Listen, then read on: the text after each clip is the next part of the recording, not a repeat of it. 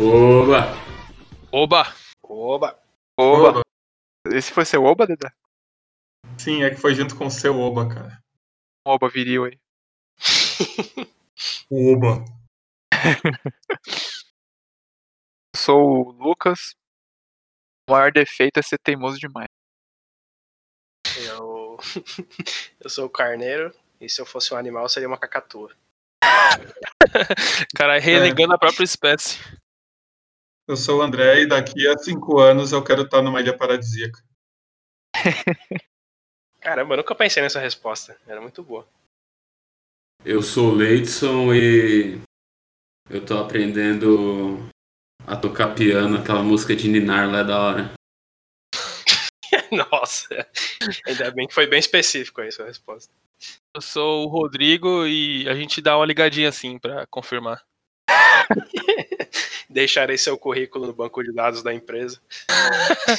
Não, a gente avisa assim, pô. A gente avisa assim. Eu vou confessar que eu tinha esquecido qual era o tema de hoje. Lembrei agora só que o Rodrigo falou isso.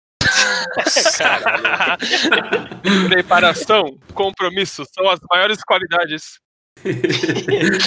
Não, tipo assim, eu falei, caralho, eu esqueci o tema daí, mas os caras vão falar na apresentação aí, eu vou lembrar. Aí os caras vão falar num bagulho nada a ver, mas nada a ver que o outro. Eu falei, puta, Na verdade, fudeu. o único que não teve relação foi o seu. Ah, é? É óbvio. Eu falei, nossa, tá, tá fazendo streak bonitinho, tá ligado? Todo mundo tem uma frase da hora, clichê. Aí veio o Nossa, desculpa então, eu pensei que era nada a ver. Como são as entrevistas dos seus empregos? É, então, imagina o Cleiton. O, o cara fala assim, ah, como, como. O que você pode contribuir com a Microsoft? Aí o Cleiton, ih, aqui não era a entrevista do, do Linux?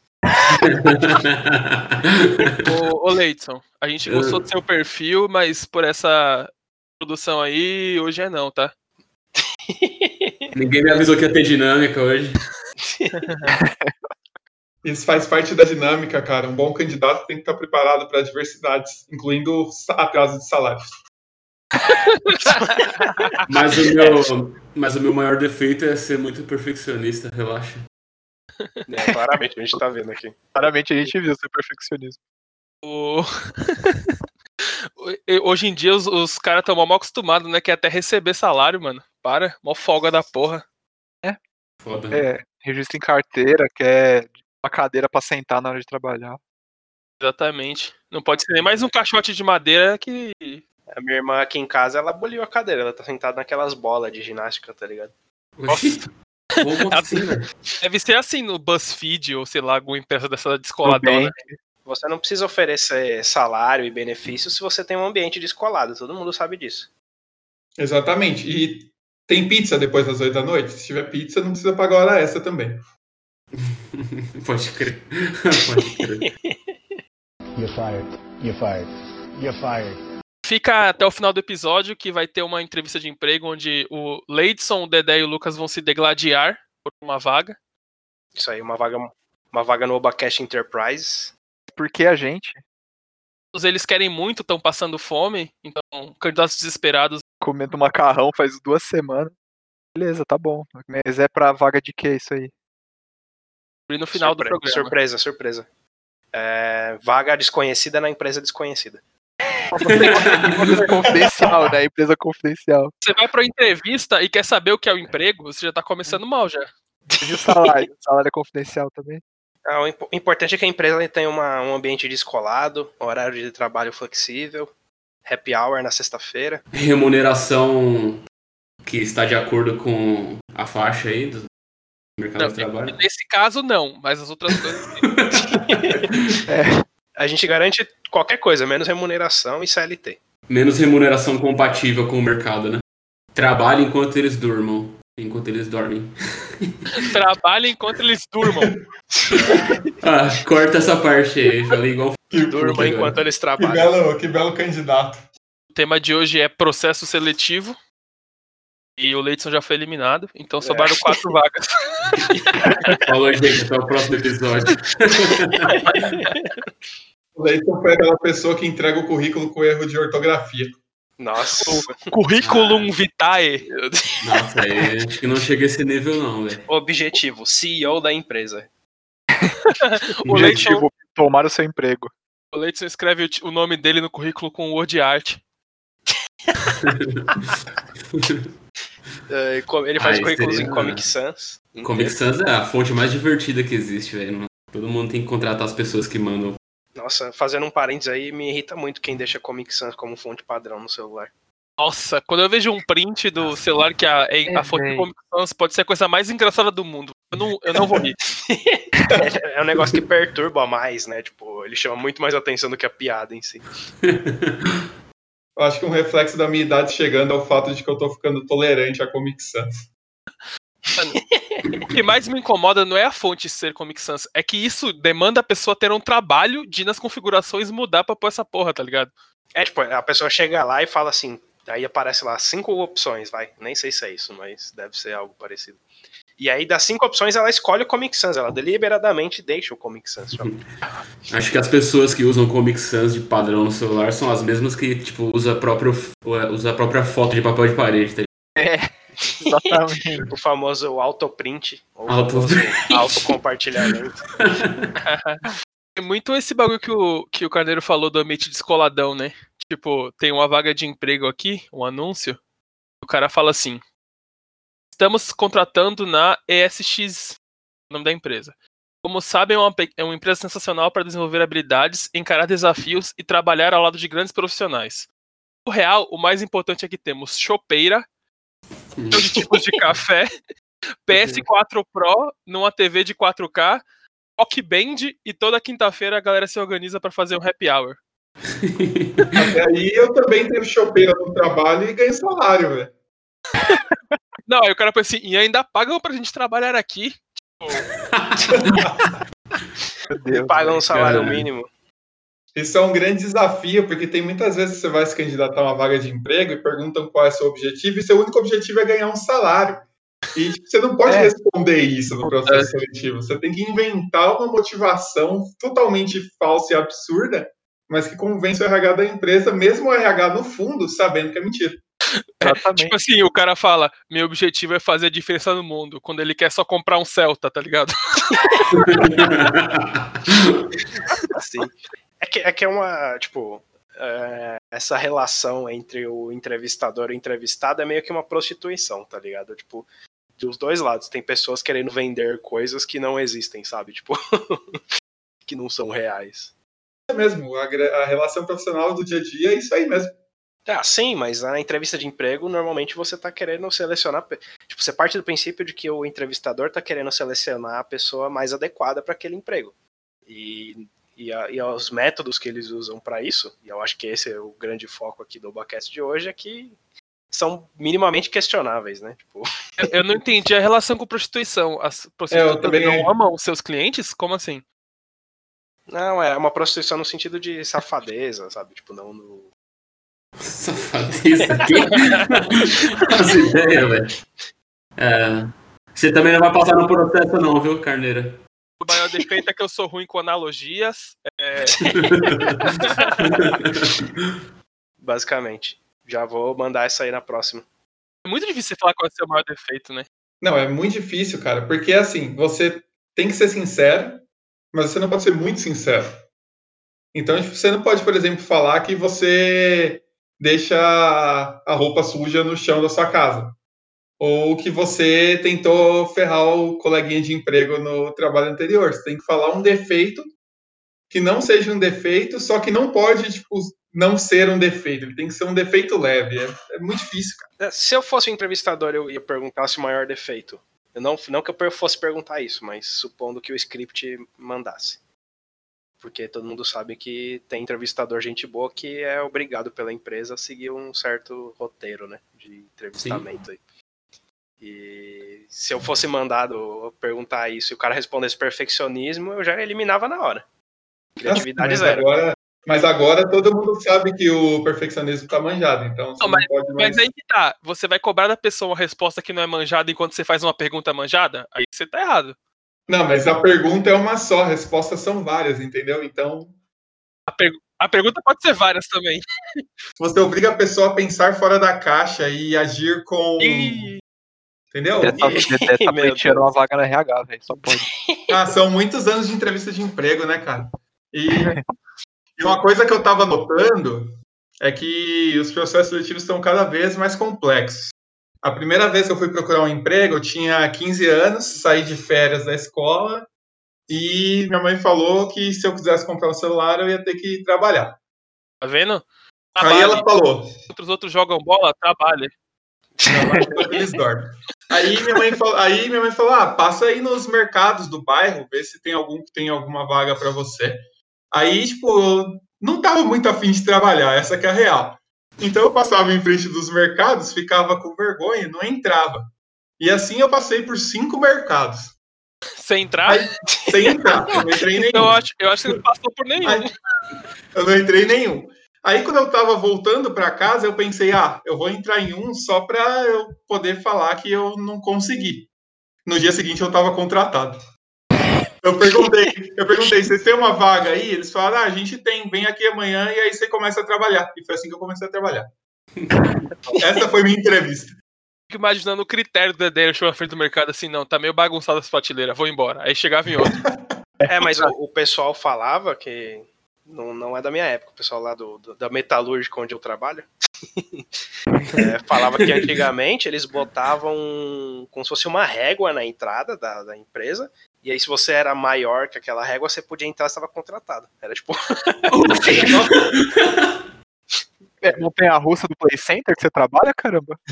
é tipo As aí. coisas eram, eram muito mais simples antigamente. Meu tio falou que a primeira habilitação que ele tirou nos anos 60, ele chegou assim, "Queria- quero tirar minha habilitação. Aí o cara tava assim de fora, só, ah, entra no carro e dá uma volta aí. Ele entrou no carro do cara sozinho, deu uma volta, não sei aonde, e aí saiu e pronto. Não, não fez autoescola, não fez nada. Foi isso.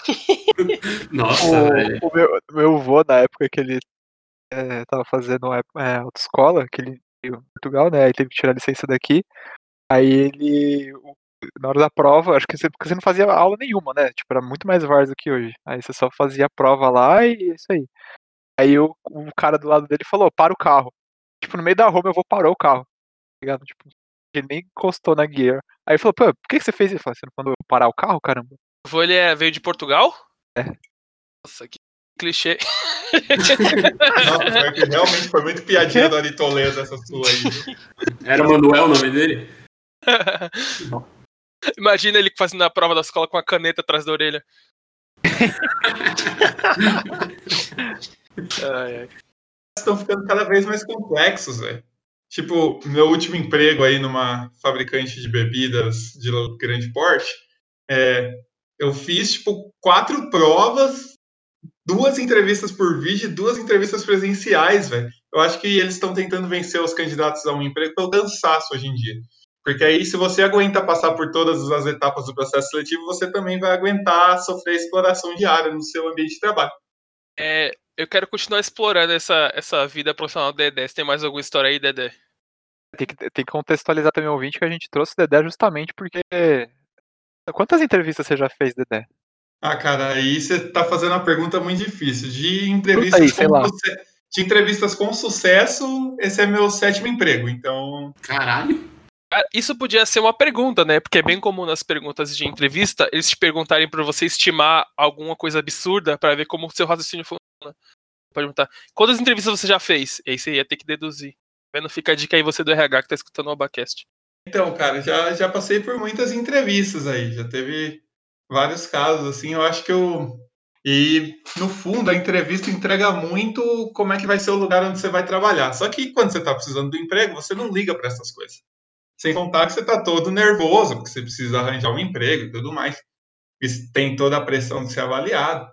Mas, por exemplo, eu fui fazer uma entrevista, eu tinha acabado de sair do meu primeiro emprego com carteira assinada.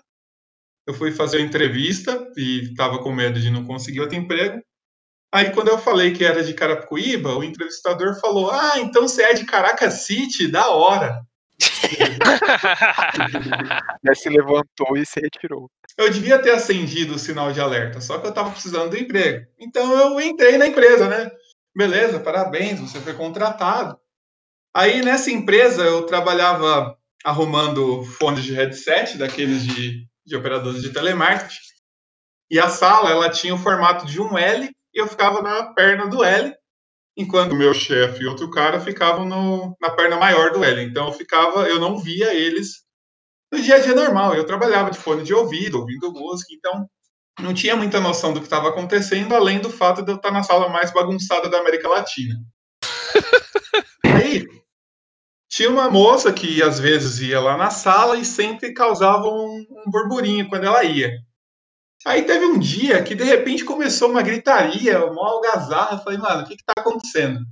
Aí eu olhei para trás, estava a moça em questão com a blusa levantada e o cara com uma fita médica medindo o, busto da moça. Esse emprego, só pra deixar claro, não era nada relacionado à moda, não, né? Não, não, era emprego de headset.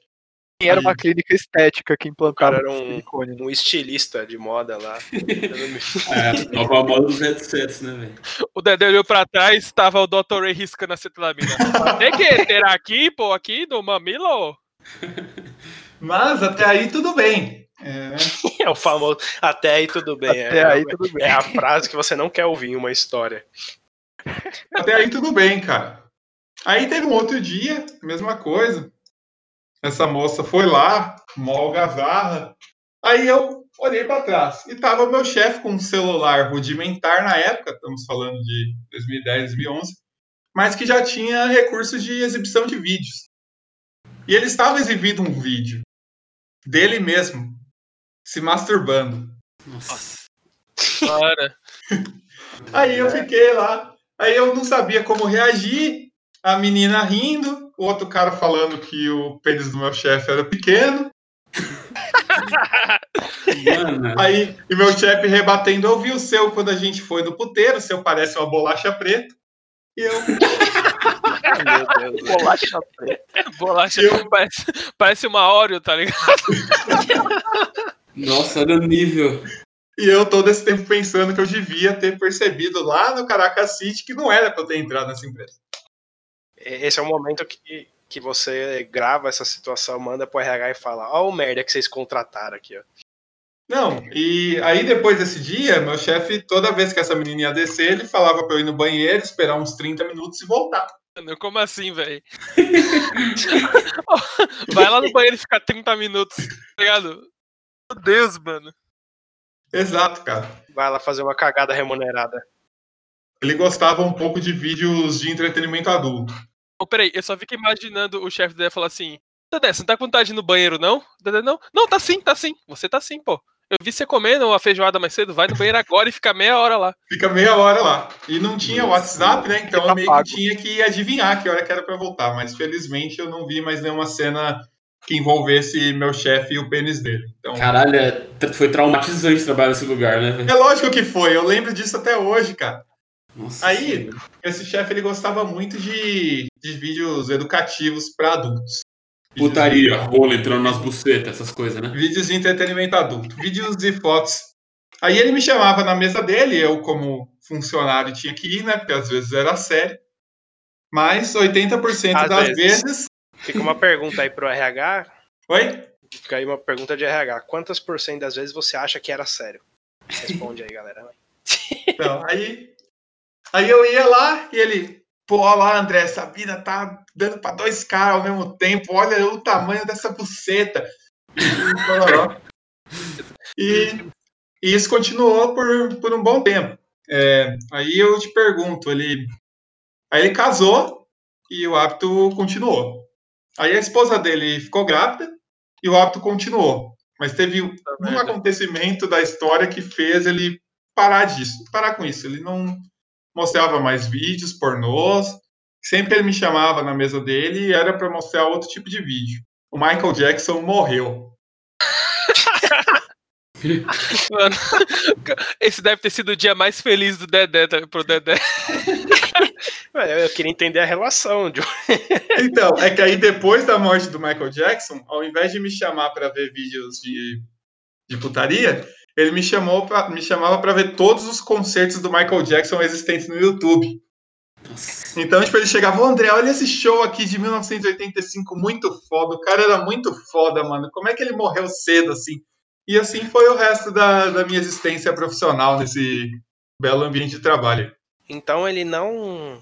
Ele não perdeu o vício antigo, ele só adquiriu um novo maior. Ele tava reprimido, na verdade, né? É, Ele tava. O vício, anti- o vício antigo tá lá ainda, esperando para aparecer de novo. Só Exatamente. Talvez o tesão dele pelo Michael Jackson seja maior que o tesão pelas moças dos vídeos. Não sei. Eu não, não quis perguntar. A pergunta principal é como que um cara desse chega no, no título de chefe, né, velho? Não, mas aí você já tem que entender como é que funciona a empresa. É, tem, um, tem um outro episódio de quando eu entrei lá que foi um pouco perturbador.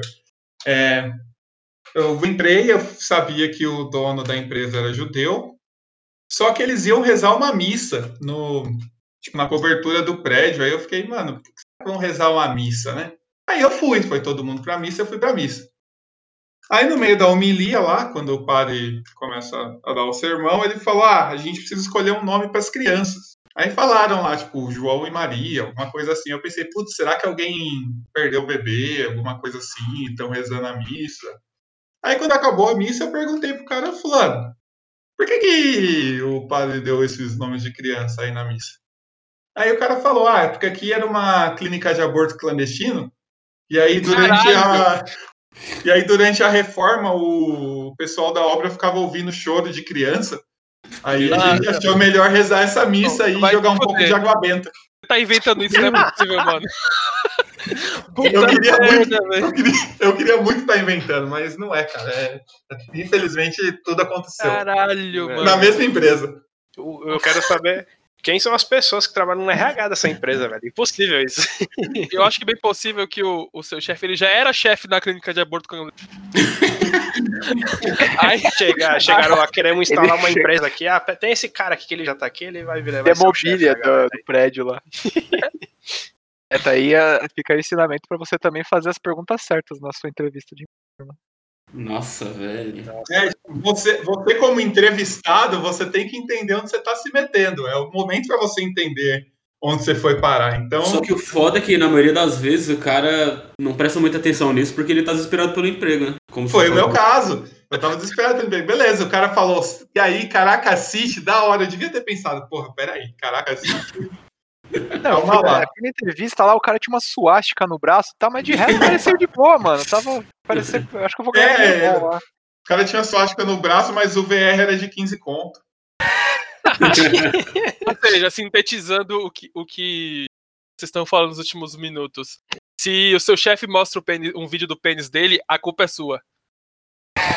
Por ter entrado lá, exatamente. Exato.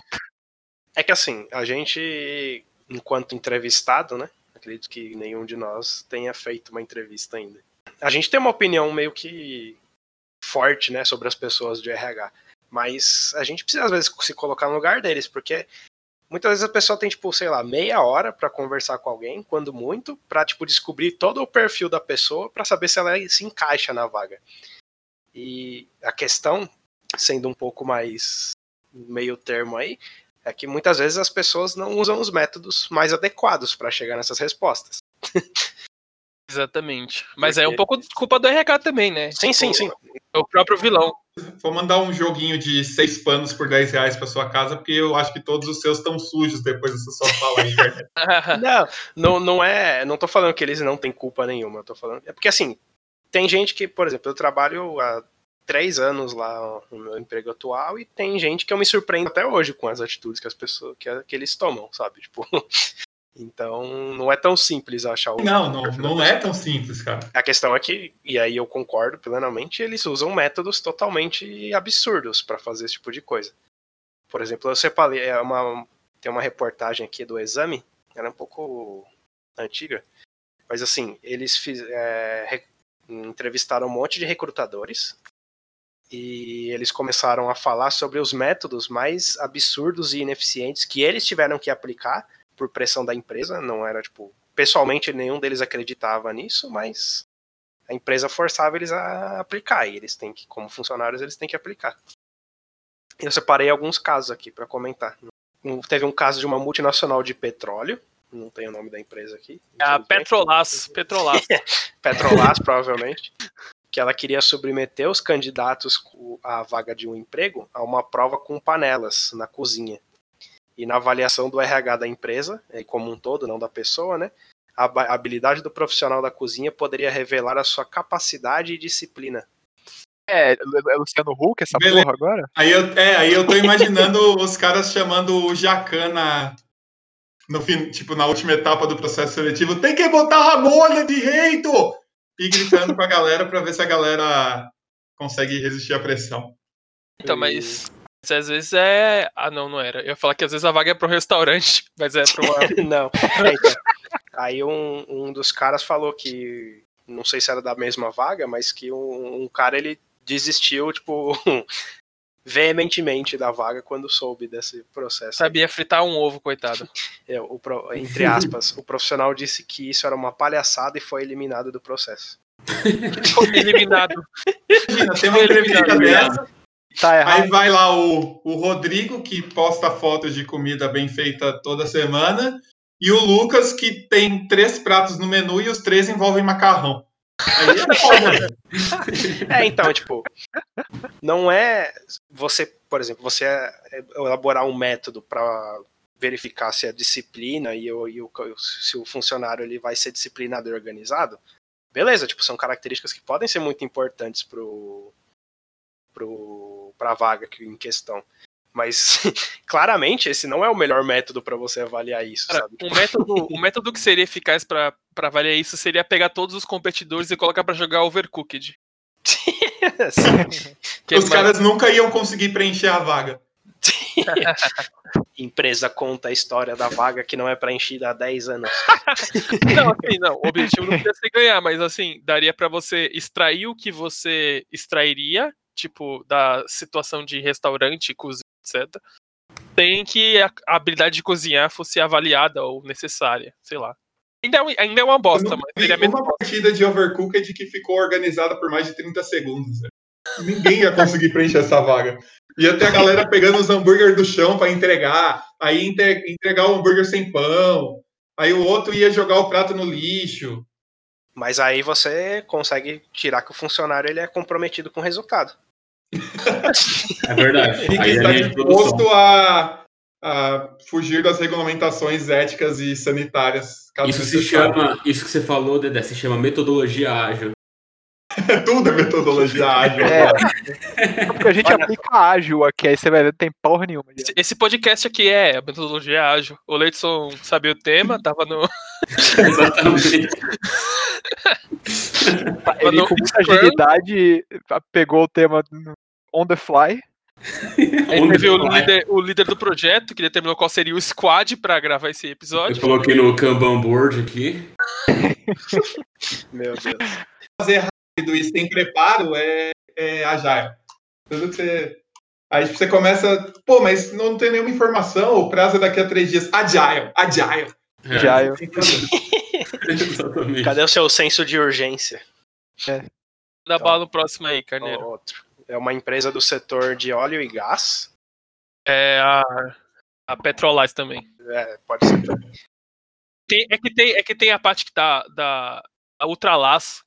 Da É, Petro- pode ser também. Petrolás. Óleo ou gás. A vaga era de engenheiro comercial. E a empresa, eles colocaram no processo seletivo um teste de conhecimento de vinhos na avaliação inicial. Velho. Isso aí eu já ia. Eu- Eu vi uns vídeos no YouTube esses dias, hein, velho? Não, isso aí, isso aí é, isso aí é pra segregar mesmo, velho. pra- Não, não, ele Só é- vai é- entrar elitista. É só. literalmente para segregar, porque a justificativa era que foi esse processo ele foi é, liderado por uma consultoria de RH, não foi pela empresa em si. E a justificativa era de que eles buscavam um profissional refinado para receber comitivas estrangeiras e frequentar jantares com presidentes de outras empresas. A tomar no cu, presidente. Eu, eu, eu ia conseguir, eu ia conseguir a vaga.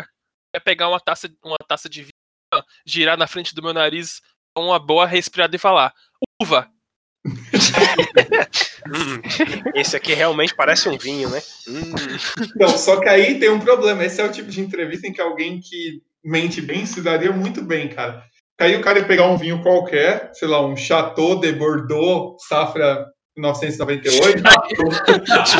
ia, Tô de Aí ia pegar a taça, girar, cheirar e ia falar: hum, isso aqui são notas de, car... de barril de carvalho alemão. tem tons É, amarelos. mas, mas não é isso que a gente refinada faz? Finge bem?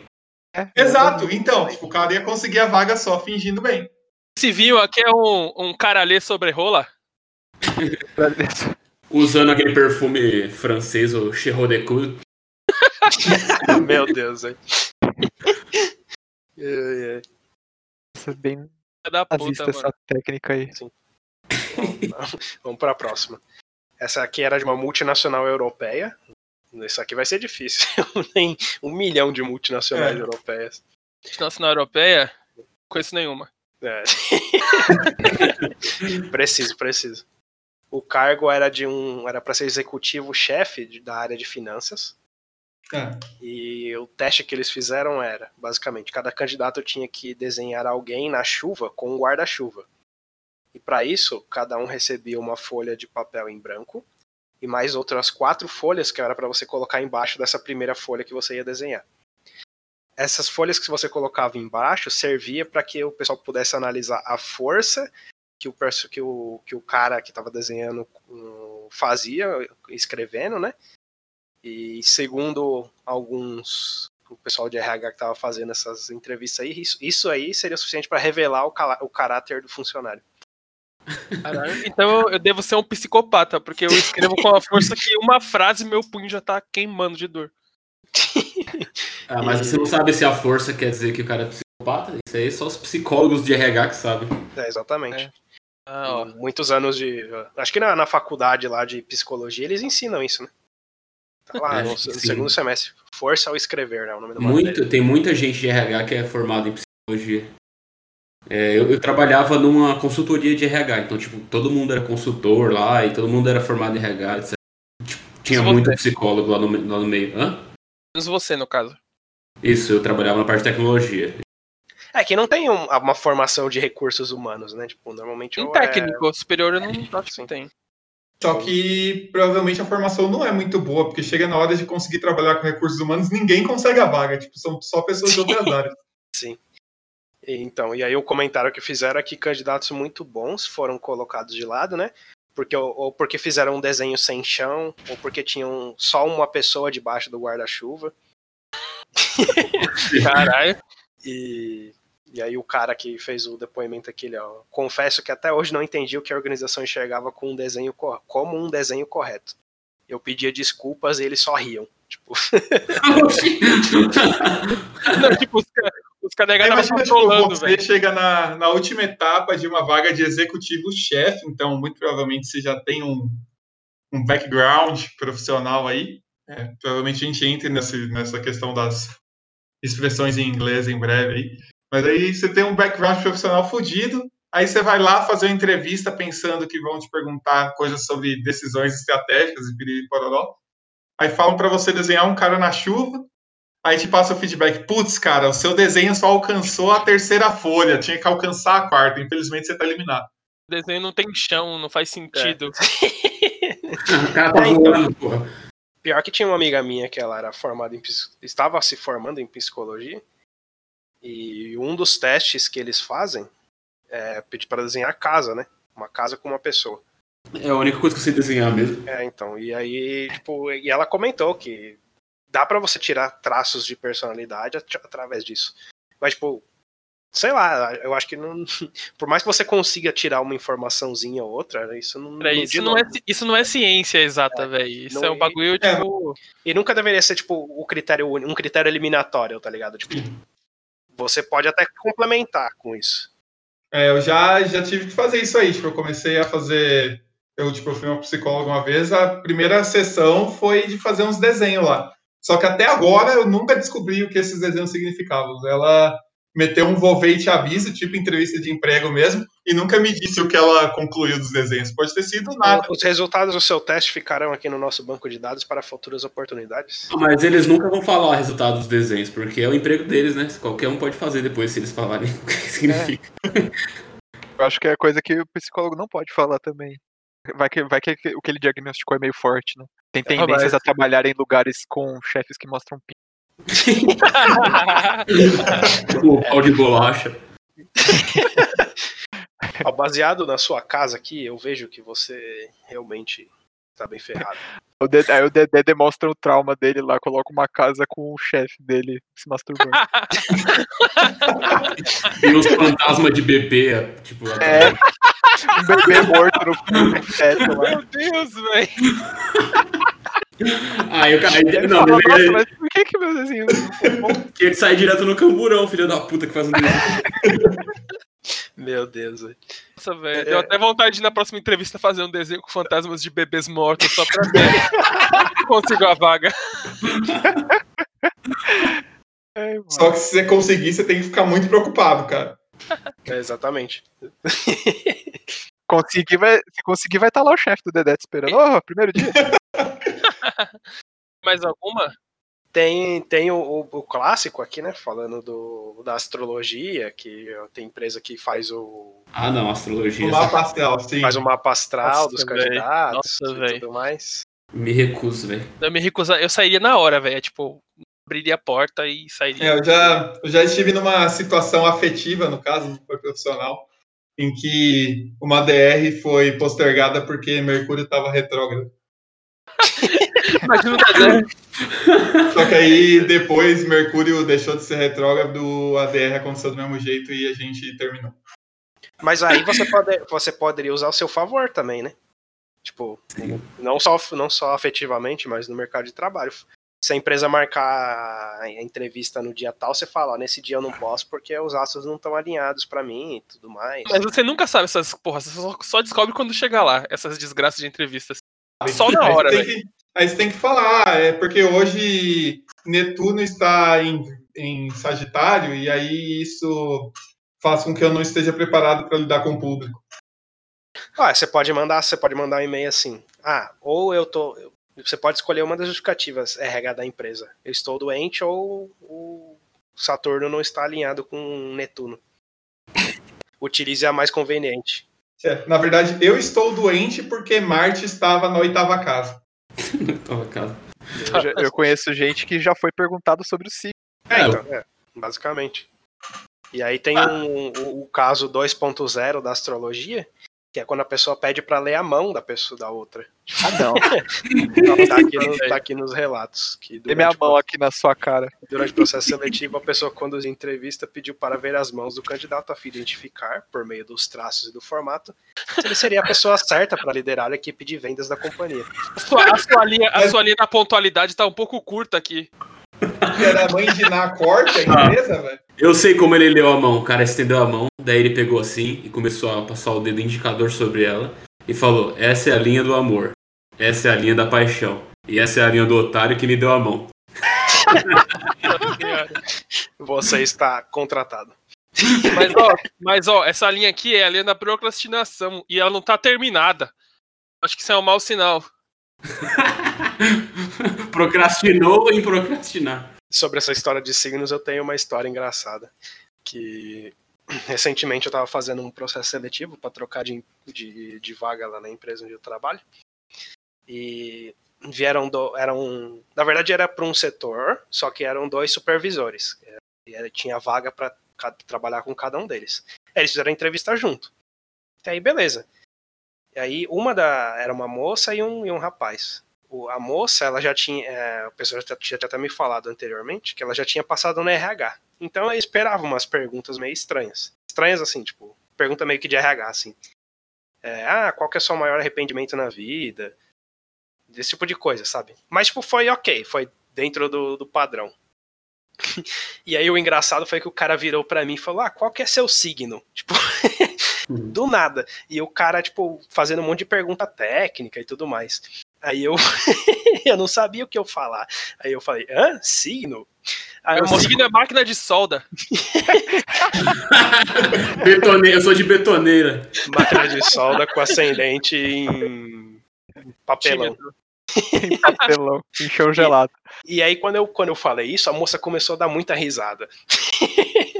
aí o cara virou, eu perguntei signo, aí a moça falou, ah, eu entendi isso também.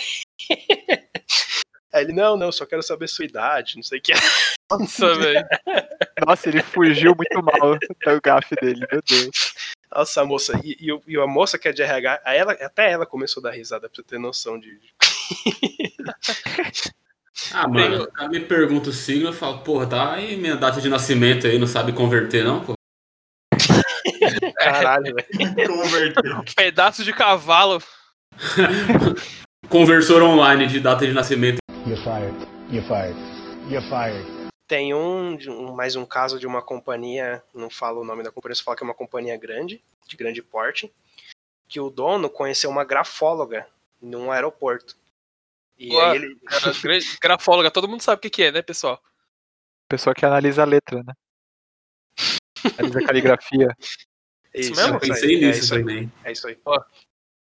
E, e ele ficou impressionado com o que a moça falou pra ele, com relação às personalidades e tudo mais. E aí o dono da empresa instituiu que antes de qualquer coisa e qualquer entrevista, todos os candidatos têm que escrever um texto à mão, né? E esse texto ele é enviado para essa grafóloga que é, que é fora do país, retorna um laudo dessa grafóloga e que tipo já elimina candidatos potencialmente excelentes sem tipo que a pessoa nem possa fazer entrevista nem nada do tipo. O único problema aí é, é se a vaga for para médico do trabalho. Mas, ô, mas isso daí já virou difu- di- bem difundido já. Tipo, toda vez que você vai fazer uma redação de uma entrevista assim, primeira fase de processo, metade da intenção é pra você, pra, o pessoal ver a sua letra também. Eu podia jogar o Enem, assim, né? Em vez de ler o conteúdo da redação, só analisava como é que tava escrito. É, eu tenho certeza absoluta que deve ter gente que, pra- que na hora de corrigir a redação deve dar uma, só uma batida de olho assim, fala, isso aqui parece que tá ok, e manda ver. É, esse Foda-se. aqui acho que no máximo matou o filho, só isso aqui. Aí tem mais um caso de uma empresa de publicidade que submeteu os candidatos a um treinamento de sobrevivência. Tipo, pi- pique piloto de avião, comissário de bordo, tá ligado? Eles é, alugaram. So, sobreviver eu sou bom, nunca morri até hoje. é essa vaga. Nesse aí você já, tá, já, já tava com um passo à frente. E eles alugaram um hotel fazenda, colocaram o pessoal acampado, e, e eles fizeram exclusivamente num, num, num- nos dias que eles sabiam que ia fazer um frio do caralho. tudo isso Deus, pra né? saber se o pessoal tinha capacidade de liderança e tudo mais, pra lidar com imprevistos. Tipo, Não era, não era mais fácil fazer uma dinâmicazinha cheia lá, velho. Deus. Gincaninha, pá, não. É. Não, não. Joga os caras dentro de um barril com gelo e foda-se. Já passei por um processo seletivo que tinha uma gincaninha. Era faz, é, parava grupos de três ou quatro. Tinha que montar uma torre de canudos. Ah, tá, isso essa, essa- essa é famosa, essa é famosa. Essa é famosa, essa eu já fiz também. E você tinha só uns canudos velho lá e aquele que você nunca, aquele que você nunca consegue sugar nada e umas fita crepe. Aí tinha que montar a torre e, tinha- e a torre tinha que perdurar por um tempinho de pé. Ou seja, as tartarugas que se foda. É, exatamente. Processo seletivo antitartaruguista. É, com certeza não é o do Projeto Tamar. Alô, Projeto Tamar. Ai, caralho. Depois era fazer uma torre com, com ossos de tartaruga que foi morta pela própria empre- empresa. É um processo na Monsanto. Meu Deus. Só que aí você tem que ficar esperto também, que às vezes as aparências enganam. Eu dei um exemplo aí de que eu devia ficar esperto, que a empresa parecia ruim e era ruim mesmo. Teve um caso que eu fui fazer uma entrevista de estágio na época, e, meu, a entrevista foi super bacana, teve uma dinâmica bem legal, tipo, eles dividiam a galera, no meio da dinâmica eles trocavam todo mundo de grupo. Assim, foi bem interessante a, o processo seletivo. Só que a vaga foi cancelada porque a empresa foi pega na Lava Jato. então, então, às vezes, as aparências enganam, você tem que ficar É esperto. aquela empresa Odenet, né? Foi a Odenet, exatamente. Foi ela mesmo. Odenet. O último caso que eu queria trazer aqui, que eu peguei, é tudo de uma mesma reportagem, isso aí, pra vocês terem noção. Espero que não da mesma empresa. É, Não, ap- aparentemente não. E esse aqui é uma, uma situação onde os candidatos chegaram por uma dinâmica e encontraram a sala toda suja. Papel jogado no chão, um monte de sujeira. E a primeira prova que eles foram submetidos é o uso de vassouras. Tipo, eles basicamente tinham que Pra varrer. o pra chão. voar? Foi o, foi o contrário da prova elitista dos vinhos lá. Foi tipo É. uma prova pra ver que você não nasceu em berço de ouro e sabe limpar sua própria casa. Exatamente. sou da RH, gente, com a vaga de emprego aí, vocês do que estão gravando o Abacast comigo, é, vem aqui lavar minha louça pra ver se você tem a Próximo, capacidade necessária. pra, pra, para entrar no Bacast, tem que lavar a louça do Rodrigo. Cara, os caras fazem uma dinâmica por semana, né? Tipo, sempre tá limpinha a empresa inteira. Né? e projeto de cortar custos, né? Não, a gente faz uma entrevista por semana, a gente já cortou 90% dos custos de limpeza aqui já da empresa. né? E a justificativa do pessoal para usar esse método, ele foi dito que ele é de fundamental importância para observar o jogo de cintura e a disposição em servir o outro dos candidatos à vaga de emprego. Jogo de cintura. Agora.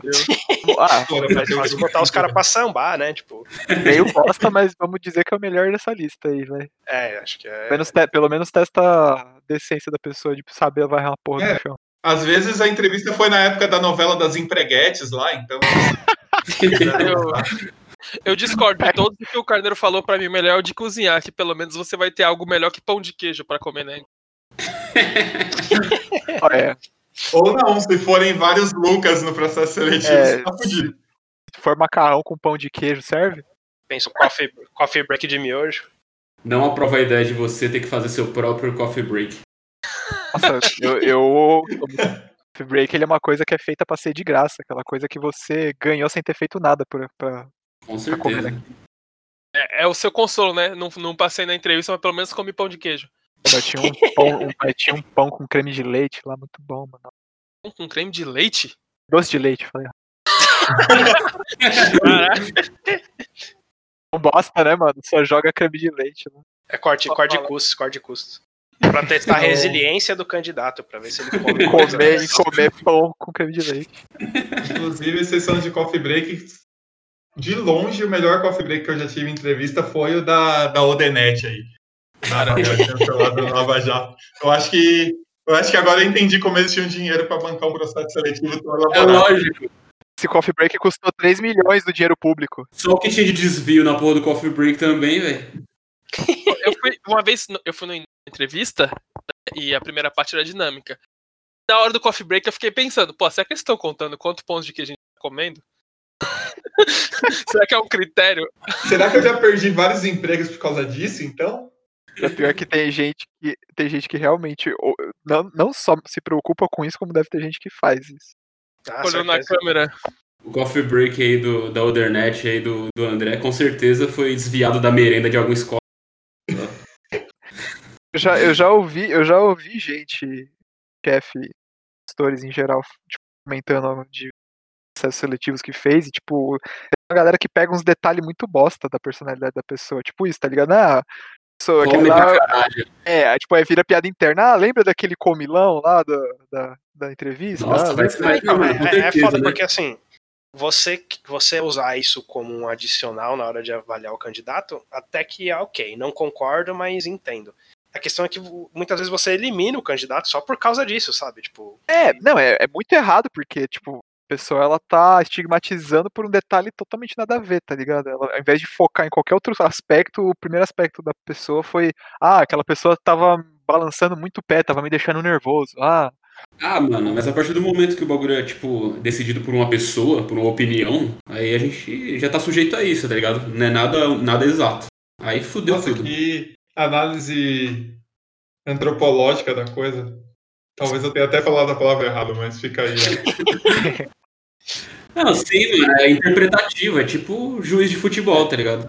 tipo, nesse assunto também, o que eu já pensei é que eu, eu acho que algo próximo do ideal, é claro que não tem nenhuma base para falar isso, mas é um achismo meu. E eu acho que, tipo, as entrevistas elas poderiam ser meio que às cegas, tá ligado? Tipo, você não vai ter nenhum contato com a fisionomia, com o gênero, com background Mas aí não dá, é, pessoal da tem que analisar pessoa. a postura do tem que candidato. botar o, o filtro de voz do Jornal Nacional lá também. É, não, exatamente. Eu já pensei, eu pensei que isso teria que ser um recurso, porque tipo, você evita, é claro, isso daí teria que ser uma coisa meio que auditada por RH, lógico. É, mas ah, você evitaria que o cara escolhesse ah, por gênero, escolhesse a pessoa por cor da pele, escolhesse jeito de falar, sabe? Coisas Sim. que a pessoa vai se incomodar que são muito escrotas, tá voz Mas da isso pessoa, tá, a voz do cara é tá começando em alguns lugares, Lucas. No processo de trainee da Mamalu, ele. ele era assim as primeiras etapas. Tipo, você tinha que mandar um material no qual você não podia se identificar de maneira nenhuma. Se você quisesse falar, você tinha que usar distorção de voz. É, se você Ah. quisesse fazer vídeo, tinha que pixelar. É pra você- verdade. tipo, Ah, pra tá cortar esse filtro no inicial. Não sei nas etapas finais, porque eu, obviamente, não fui aprovado. Mas. Não, eu acho, que- eu acho que é foda ser 100%. Não, em algum momento você vai ter que ter algum contato, né? né? É que assim, nas primeiras fases ele- eles dizem, fazem tudo isso aí, né? Sem nenhum, nenhum tipo de identificação, mas é pra ver se o cara se identifica com a, com a cultura da empresa. Tipo, sem, sem nenhum, nenhuma coisa de fora, assim, pra atrapalhar. Ah, sim. Aí depois disso, aí eles fazem. Aí fazem uma seleção mais técnica, um negócio. É, para quem está curioso, é, quem se identifica com a cultura da empresa Mamalu é um cara que está usando um sombreiro dentro de casa às nove da noite. Eu, eu discordo do Lucas, porque imagina, você faz a entrevista com a pessoa tudo pelado, voz distor- distorcido, e no primeiro dia de emprego o cara chega de sapatênis. Preconceito seu, cara. Aí você tem que. Sapatênis é um critério completamente eliminatório pra um ser humano. Entrevista Mas de emprego. o, oh, o dress code é realmente um- uma complicação, cara. É, eu já fui fazer entrevista que eu estava totalmente desalinhado com o dress code da empresa. Eu teve uma vez, eu fui fazer entrevista e o pessoal falou: Ó, você tem que. Era entrevista para um banco de investimento. Tô falando que eu sou um cara eclético em termos de entrevista, né? Vocês podem ver. Aí. Aí eu fui fazer entrevista e eles falaram: ah, você tem que ir com traje formal tal. E aí eu aluguei um terno para ir na entrevista, porque, Ai, porque falaram que era bem formal. Aí cheguei lá, eu era a única pessoa de terno no andar. Aí os caras da entrevista. Dizer que eu não, não consegui o, o emprego, né? Acho que meio Eu acho, eu acho que eu nunca teria esse problema, porque nas entrevistas que eu fui que disseram que era um traje mais formal, no máximo coloquei uma camisa amassada social e uma calça jeans e fui. Então, só que aí já teve uma outra em que eles, eles colocaram explicitamente que tinha que ser de terno. E o terno tinha que ser ou preto, ou cinza, ou azul marinho. Não podia ser um terno de outras cores. Caralho. Porque seria bem estranho um terno de outras cores. Um terno laranja, tá Máscara ligado? amarelo. Mas, Capitão branco, tá ligado? certeza, que, certeza que nem sempre teve essa limitação, tá ligado? Foi depois que alguém chegou com terno alguém foi com terno de oncinha. Mas vou falar pra você que uma vez eu fui fazer uma entrevista um- de trainee numa empresa de consultoria. Uma empresa, a empresa que errou no Oscar. Depois vocês procuram aí, vocês vão saber. deu o Oscar de melhor filme pra, pra Moonlight. É isso aí. É essa aí mesmo. E aí, tipo, beleza, chegamos lá, todo mundo meio que de social, assim, social leve, sabe? Tipo, não, não de terno, mas uma camisa social, uma calça social, enfim. E aí tinha uma, um cara exclusivamente que ele tava de, tipo, cal- calça jeans e moletom. e aí, tipo, beleza, fizemos uma dinâmica e foi pro coffee break. E aí, conversando com o cara, ele não sabia que era uma entrevista de trainee, ele pensou que era uma entrevista de estágio de outra empresa. Ah, Ele, ele- ele era basic- basicamente o Leidson lá da minha entrevista. Parecendo eu nessa porra aí. O que, que eu tô fazendo aqui, o maluco, tá ligado? Tem gente que não entende muito bem, às vezes, onde ele tá. Resultado, hoje ele é gerente sênior. Não, ele, ele, ele foi. Ele foi. Porque assim, teve a dinâmica, aí liberaram pro coffee break, e aí ele- o pessoal do RH e os executivos ficaram conversando dentro da sala. E aí eles chamaram um grupo que passou pra segunda fase e, o, e esse menino ficou no grupo que não passou. E aí eles deram Ah, sim, feedback lá já, pra ele. já fiz Nossa, com, cara. com essa dinâmica aí. E aí, né, ainda faltava do, da roupa que aconteceu algo parecido no meu emprego atual. É, chegou na última etapa, etapa presencial, é, e depois de 83 etapas do, do processo seletivo, tipo, eu falei, ah, eu não tinha nenhuma ideia de qual era o dress code. Eu falei, ah, vou de social normal, né? Camisa passada, com calça Social e sapato. Camisa passada, vale bem de- deixar bem claro. É, porque você só passa a camisa se você for fazer entrevista de emprego. Não tem nenhum outro motivo para você passar a camisa. Sim. Concordo. Na Então, vida útil de uma camisa, ela só é passada uma vez. ou várias, porque eu já fiz várias entrevistas com a mesma camisa, então eu precisei passar várias vezes. É, aí eu fui lá e, tipo, a galera de polo e bermuda, e eu de social. Aí a primeira coisa que o cara perguntou, na verdade, foi se eu sabia jogar basquete. Aí eu falei que não, ele falou, então você pode ir embora. É, Vale sim. lembrar que o André tem quase 2 metros de altura, então Joga basquete muito mal também. É, aí eu falei, exatamente, eu jogo muito mal. Eu falei, ó, não jogo bem, mas eu posso completar o time. Aí o cara falou, ah, que gente que completa o time, a gente já tem cinco. a gente tava do camisa 10. Fala do Michael Jordan branco. É. Exato. Aí a, a segunda coisa que ele falou foi: você nunca mais aparece aqui vestido desse jeito. Da hora. foda desse bagulho de dois grupos é muito foda que, tipo, a dinâmica que eu participei, é, a primeira etapa era aqueles testes do Einstein, sabe? Tipo, tem a casa, o veículo, qual a bebida, e aí você tem que meio que usar a lógica pra ir preenchendo a tabela. Tipo, Sim, que muito provavelmente não foi feito pelo Einstein o teste, mas tudo bem. É, vale. muito provavelmente. Disclaimer aí. teste do Einstein, com muitas aspas. Aí, o que acontece? O, um cara que ficou no meu grupo, é até meio cruel falar isso, mas, mano, tipo, ele tava muito avulso, assim, no, no- na dinâmica. A gente tentando usar as dicas que eles davam pra conseguir completar o, o teste, e ele ficava interrompendo a gente falando coisas do tipo assim, ah, eu acho que o cara que tem a vaca, ele bebe leite. Tipo, ah, eu acho que o cara que bebe o leite, ele anda de charrete porque ele entrega o leite. E a gente, mano, tem nada a ver isso, velho. Tipo, Senta lá, senta lá. Aí, depois que teve o coffee break lá, eu, eu contei os pão de queijo que eu comi e tudo mais. E aí eles ficaram lá na sala de, é, fazer. Eles separaram em dois grupos e eu fiquei no grupo desse cara. Eu falei, mano, eu me fudi muito agora. Você já entrou depressivo de volta na sala. Falei, puta que pariu, agora fudeu. Só que na verdade o cara também tinha passado, assim como eu, pra próxima etapa. É que ele, ele apontou soluções criativas pros problemas. Ele, eh, soluções que, que eram não seguir as regras do jogo, tá ligado? Você ficou mais feliz ainda, né? Porque o seu concorrente era ele. Sim, e aí, tipo, assim, eu acho que já vou continuar, seguir contando. Tipo, essa vaga de, de emprego era em Alphaville, e na época eu morava em Rio Grande da Serra. Nossa senhora. Pra quem não é de São Paulo e tá ouvindo, é Tipo, muito longe. É tipo ir do, de São, é tipo ir do de Porto Alegre até Salvador. Pra quem não é de São Paulo, tipo a, a população de Rio Grande da Serra. Quem não é de São Paulo exatamente, tipo, de Porto Alegre a Salvador, é muito longe. E aí a pó da entrevista era 7, 8 da manhã, não lembro exatamente. Sei que era, era de manhã e se eu pegasse o trem quando o trem abrisse, ainda assim eu não conseguiria chegar a tempo da entrevista. Nossa. Então eu falei, puta, vou ter que dar um jeito. Aí o que, que eu fiz? Eu fui dormir na casa do André, André, que tá participando do episódio também. Oba. E o que acontece? Eu tinha o endereço da, da empresa, né? E esse, esse endereço tem um- uma peculiaridade, né? Pra quem não sabe, Alphaville, uma parte pertence a, a Barueri e a outra parte a Santana de Parnaíba. Acontece que tem um bairro chamado Tamboré que ele engloba partes de duas das duas cidades, né? Resultado, o, o mesmo, a mesma rua tinha, tinha duas ruas com o mesmo nome, uma em Santana de Parnaíba e uma Nossa. em, em Barueri, né? Beleza, eu não conhecia, nunca tinha ido pra Alphaville. Aí eu falei pro Dedé, Dedé, me ajuda aqui a achar onde é que é. Aí eu abri o Google Maps, joguei e não achei nada da empresa, achei estranho.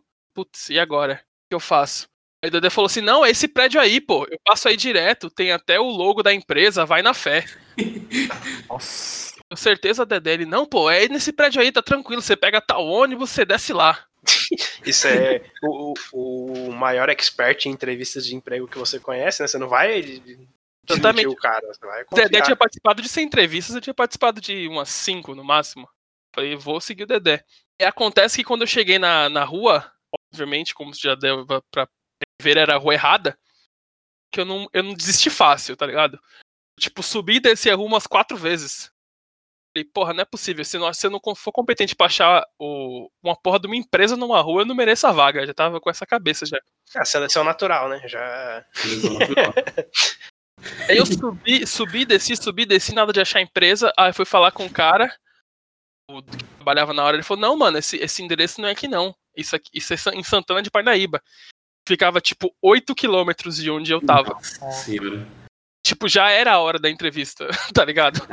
É, A hora que eu, que eu. Antecedência que eu tirei, eu gastei andando, subindo e descendo a rua várias vezes.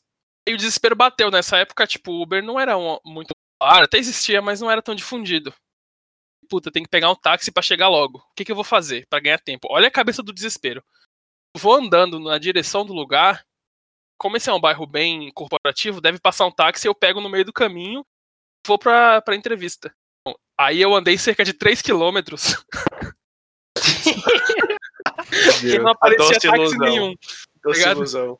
o mais próximo do meu objetivo, na, na cabeça do desespero. E passou um táxi, eu cheguei uma hora atrasado na entrevista, com umas pizzas do tamanho no- debaixo do braço que até mudava a cor da minha camisa, tá ligado? Tinha Ah. nas 3 quilômetros. E aí, como é que foi? Não, e aí eu cheguei lá na sala, essa entrevista, ela não era uma entrevista eu e o entrevistador, ela tipo era meio que uma entrevista coletiva, tipo, o, o entrevistador que ia escolher a vaga e todos os candidatos que já tinham passado por várias fases lá respondendo as perguntas na, na mesma sala. Eu cheguei atrasado, todos já estavam lá, menos eu, porque cheguei uma hora depois. Que merda, velho. Nossa. Então, só tem duas coisas que eu tenho a contar nessa história aí. A primeira é que o Rodrigo ainda não sabe, mas teve uma segunda etapa secreta na fase da tarde e eu participei, por isso que eu mandei ele pro endereço errado. Única explicação. E a segunda é que meu plano maligno não adiantou nada, porque na verdade quem tá na empresa hoje é o Rodrigo. Eu consegui, Parabéns, eu, Rodrigo. eu consegui o, o- o emprego. E aí eu cheguei pro entrevistador que tá todo mundo na sala e falei: eu fui na rua errada. Aí todo entrevistador pensaria: meu Deus, ele é um idiota, vou descartá-lo. O entrevistador falou pra mim: Nossa, aconteceu a mesma coisa comigo quando eu fui fazer a entrevista de trainee há 10 anos atrás. Ah, por isso, ó, o cara simpatizou com você, caralho. Olha aí, Você, olha aí, você fez fatores exatamente o que externos. precisava. Se, se qualquer coisa que você falasse na entrevista, se você chegasse no horário, não ia importar. Então, resumindo, resumindo toda essa experiência em duas palavras, Rodrigo, de nada. Outras duas palavras, parabéns. Nossa, muito bom. Já foi Da foda. Eu tenho uma história também que aconteceu comigo num processo seletivo também, que seleção natural, que eu deveria ter sido reprovado, mas também consegui passar nessa foi o seguinte. Eu trabalhava já terceirizado dentro da era uma empresa na Vila Olímpia, uma multinacional aí de concessionárias de carro, etc, de grupo automotivo. E morava em Diadema na época. Eu morava em Diadema, a empresa na qual eu era empregado era de São Bernardo, porém eu trabalhava dentro dessa empresa na Vila Olímpia. E era terceirizado dessa outra empresa de São Bernardo. Daí, Nossa, eu não entendi nada. Não entendeu? É assim. Finge que entendeu, finge que. Ah, beleza. Os Obacasters são muito inteligentes, eles vão entender o que o Leiton quis dizer. Com certeza, é assim. É, assim, eu era empregado de uma empresa de São Bernardo, mas trabalhava dentro de um terceirizado em, na Vila Olímpia, entendeu? Ah, você era terceiro contratado, beleza. Sim, sim. Só que aí, beleza, os caras gostaram do meu trabalho lá nessa empresa Olímpia e, e tiveram a ideia de me contratar. Eu falei, opa, demorou, tipo, eu ia ganhar o dobro. O que na época era tipo 1.200 reais, porque eu ganhava, seis, eu ganhava dos 600 na outra. 630. Daí. Deve ser o dobro, tá ótimo. Sim, sim, é o dobro de qualquer forma. Fiquei felizaço. Daí, tipo, beleza. É, o que acontece? Essa empresa já tinha fama de contratar os funcionários da, da, da outra que eu saí, né? Então, os caras sempre eles faziam, davam de durão, assim, pra, pra liberar o cara. Tipo, ficava fazendo coisa pra dificultar o processo de etc. Demorando com documentação. Aí a véia lá demorou pra caralho e, tipo, eu tava no último dia pra levar os documentos nessa nova empresa na qual eu seria o funcionário. Aí beleza, lá vou eu, peguei minha, minha pasta cheia de documento, peguei o trolibão lá de diadema pra. Peguei o trolibão de diadema por Vila Olímpia. Cheguei lá e, e, na verdade fui até a Berrine, né? E de- da Berrine eu peguei um trem até a estação Vila Olímpia. Eu fazia isso ou eu ia andando a Berrine inteira e não era. não vinha ao caso. Daí beleza, peguei o trem, tava também de social, né? Camisona lá. Aí Passada. desci na estação, a camisa passada. é importante citar isso. É, beleza, desci na estação Vila Olímpia e fui andando, que uns 10 minutos de caminhada da estação até o prédio. Da... Ficava na rua do Rossi, ali do lado do, do shopping mesmo, shopping Vila Olímpia. Cheguei lá no, na, no andar do bagulho, eu todo bonitão. Aí fui falar com o cara, com o pessoal do RH. Aí eu, caralho, cadê a minha pasta com todos os meus documentos, tá ligado? Tranquilo. Eu, eu esqueci a porra da pasta no trem. E o trem foi embora com a minha pasta cheia de documentos. É, eu acho que na hora que você percebeu, ele já tinha ido embora mesmo, sabe? Não, não. Segundos depois, né? De, de, de sair Não, da ele, achou, ele achou que o trem ficou esperando. Ele, até ele perceber que tinha esquecido, aí o trem fechou É, a porta. na hora que ele lembrou, a porta fechou. Caralho, quem dera. Mas, mano, tipo, e foi no. Naquele meio tempo em que eu tava desempregado, tá ligado? Eu tava indigente e desempregado, sem documento, porque eu tinha pedido demissão da, da empresa e não tinha sido contratado ainda pela outra. Então, foda-se, eu ia perder documento, ia perder emprego, ia me foder pra caralho. Aí lá vou eu, voltei correndo até a porra da estação Floripa, desesperado, comecei a falar com o tiozinho lá, que também ficou meio doidão lá. Falei, mano, por favor, eu preciso de ajuda. Esqueci meus documentos aqui. Daí lá vai o tiozinho ligar pra cada estação da frente. Tipo, ligou pra uma, pra outra, todo mundo falando, não, não tem nada aqui não. Aí por uma sorte muito grande na, esta- na estação Hebraica Rebouças, parece que uma senhora tinha encontrado esse bagulho e deixou lá na estação. Aí eu, puta merda, aí lá vou eu. Peguei o trem, fui até Rebouças, peguei a. consegui, falei com o cara lá, meio emocionado, peguei a pasta de documentos, voltei pra Vila. Voltei correndo pro escritório também com aquelas pizzas gigantescas, o suor na, na camisa. e aí consegui, o cara, não sei como o cara ainda quis me contratar, mas me contratou da mesma forma e minha história. me fudi pra caralho. Seleção natural que não, não foi muito seletiva dessa vez. Mais uma história com final feliz aí. Essa história que eu tava feliz. Que garante aí, né, que se você for um bom, um bom funcionário, não tem pergunta de RH que te desqualifique. Exatamente, ou burrice. Na verdade tem. É, exatamente. Alguém, Tem- alguém tem mais, tem mais alguma história? Porque eu queria fazer um. Agora do- das perguntas de RH. É, é, eu separei al- algumas, o, o Carneiro separou outras, então acho que é, seria legal a gente fazer junto com eles três. O que, que você acha, Carneiro? Pode ser. Na verdade, a gente viu a mesma matéria. Quem se, quem se prepara pro podcast versus quem não se prepara. É, é basicamente a matéria, ela só para dar um contexto. Ele é uma consultoria de emprego, chama Glassdoor. Ela fez um levantamento em quatro países: Estados Unidos, Canadá, Reino Unido e Alemanha. E para cada país eles separaram os top 10 perguntas, não necessariamente perguntas estranhas, mas são inusitadas, pelo menos. Tipo, são perguntas que E aí, e aí, como eu e o Carneiro nunca entrevistamos ninguém pra vaga de emprego, a gente vai entrevistar vocês três agora. As ideias, velho. Meu Deus. Não tava preparado pra entrevista hoje, mas beleza. Usar a criatividade, cara. É, Você não tá preparado pro podcast? É, É, Pra, pra mostrar o seu jogo de sim. Hum, Me dá a vassoura então. Mano, você quer começar? Eu começo. Começa. É, mas a gente vai alternando os caras ou foda-se? Eu separei 11 aqui, eu não peguei todas não, separei só as que eu peguei, eu melhor. peguei de outra já- matéria também. Já tá, já tá de- desorganizado igual a toda RH mesmo. Ótimo, perfeito. Olha lá, isso é que se prepararam, hein? Então, então vai pro Dedé a primeira pergunta aí, já que ele tá. Que tá de graça? já que ele tá muito experiente, é o, o maior entrevistado de todos os tempos. Escreva a cor amarela para um cego. Hum, Certo, é a cor amarela, ela é uma cor que faz você sentir a energia da manhã. É, é a mesma cor do sol, então quando você vê o amarelo, você sente aquela energia que você sente ao abrir a janela da sua casa e sentir aquela primeira brisa fresca da manhã. E aquele primeiro contato do sol com a sua pele. E se tiver nublado? Aí é cinza, não é amarelo. Os candidatos já estão se. se, se... Tiver, se ele né? tiver no inverno antártico. Leidson, por que eu contrataria você e não o Dedé? É, Não é uma essa- pergunta não, tô só zoando. Ah, tá. Mas, pô, mas não, é, pô, vale- é válido, eu acho. Não, Mas não, não. O Dedé foi bem, acho que ele tá na frente Bem. de vocês aí, Foi mano. bem, Dedé. Por enquanto eu contrataria o Dedé. Vamos lá. Até porque você só perguntou pra mim. Então, Top 1. Não, ni- ninguém mais respondeu nenhuma pergunta, vocês estão eliminados. A burrice do entrevistador é ponto negativo. Eu vou, vou fazer uma pergunta pro Leidson, então. Manda, Preparado, Leidson? manda, não. Qual a sua princesa da Disney favorita? Cinderela. Por quê? Porque ela é uma pessoa que. Primeiro porque eu assisti esses dias o filme, o Dedé não gostou do filme, no sábado, eu acho.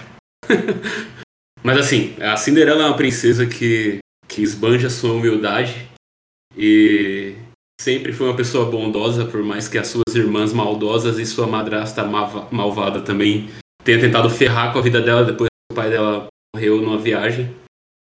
É, seja, Você tá querendo dizer que você vai ser o funcionário bonzinho e que todos os outros funcionários da empresa, da nossa empresa, são malvados. Não, apenas que seria um, um funcionário humilde que sempre estaria disposto a ajudar sempre que alguém precisar da minha ajuda. E também que, como a própria fada madrinha que, que fez a carruagem de abóbora para a Cinderela, eu estarei pronto para é, enfeitiçá-los com, com minha boa energia. Eu entendi o que ele falar, eu entendi o que ele falar coma a fada madrinha. Nossa, que susto que eu tomei, mano. A carência da quarentena faz coisas mirabolantes no nosso cérebro mesmo. Não achei que ele foi melhor que o Dedé, não, hein? Achei ele foi muito disperso aí, É, falou demais. não sei, não sei. Vamos, vamos ver É, as olha, as perguntas foram muito diferentes também, né? Mas tudo bem. Ó, fazer a pergunta pro Lucas agora. Então, já que o cara tá chorando aí. Lucas, se você acordasse e tivesse dois mil e-mails não lidos e pudesse responder apenas 300, você escolheria quais responder? Ah lá, pergunta boa não vem pra mim, né? Tenho dois mil não lidos, eu só posso responder 300. Um pouco mais. Não, só, só 300 mesmo. Fala 300, fala 300. Não, repete a pergunta, eu não entendi. Eu, não, eu acho que cortou, eu não ouvi Eu acho que falou. você foi eliminado, porque você fez a pergunta parte do processo. Cortou quando você falou, desgraça. você acordasse e tivesse dois mil e-mails não lidos, pudesse responder apenas 300, como você escolheria quais responder? Eu escolheria? Eu, eu organizaria por conversas para responder um de cada conversa e não ficar respondendo e-mail atrasado. Talvez conversa que tem uma média de umas 5 respostas de outras pessoas já eliminaria alguns aí, já chegaria quase 1.500. E depois disso eu pegaria dos mais recentes, porque os mais antigos já deve estar atrasado, aí a pessoa provavelmente já vai estar mandando um follow-up. Então, responder os mais recentes é capaz que eu já responda um segundo e-mail da pessoa que teve a resposta inicialmente. Ou seja, ele cagou pros trampos atrasados. Também. Que é um peido pra quem tá cagado. Exato. E vai aí, ter feedback da minha resposta? Já, já dei a resposta. Tem que ter feedback, hein? O Por mais feedback que- é vou Os ver e te caras cara frita os malucos na cara deles depois que faz a pergunta, o RH bem ético. mas Sua resposta será armazenada e será guardada. A gente vai te ligar entre segunda-feira e 2030 e te dar uma resposta. Tá muito real esse RH aí, velho. tá, então vamos, vou, vou vou manter a ordem, que aí a gente vai ficar revezando pra quem a gente pergunta. Agora eu vou perguntar pro Dedé. Dedé, como você venderia uma geladeira pra um esquimó? Cara, a primeira coisa que eu teria que fazer para vender a geladeira pro Esquimó é perguntar se ele tem energia elétrica. É. Se ele tiver energia elétrica, Não, mas aí, Aí- não faz muito sentido. Já, já vou. Mano, se ele já responder vou que ele não tem, você já perdeu a venda. É, né? sim, você já não vendeu. Ele vai fazer um, um pack pra vender geladeira e gerador. Obrigado. Pois é, mas eu já fui, já fui interrompido pelo próprio entrevistador. É, primeiro, eu- antes de responder a pergunta, então, eu gostaria de deixar aqui uma, uma crítica construtiva ao time de RH, que é, está diminuindo a capacidade criativa dos seus entrevistados, não Acontece- permitindo que eles... Acontece em toda entrevista que você foi, né? E de dar feedback eu- na eu- cara do RH. Eu Com recomendo que você faça isso depois que você tiver a negativa do.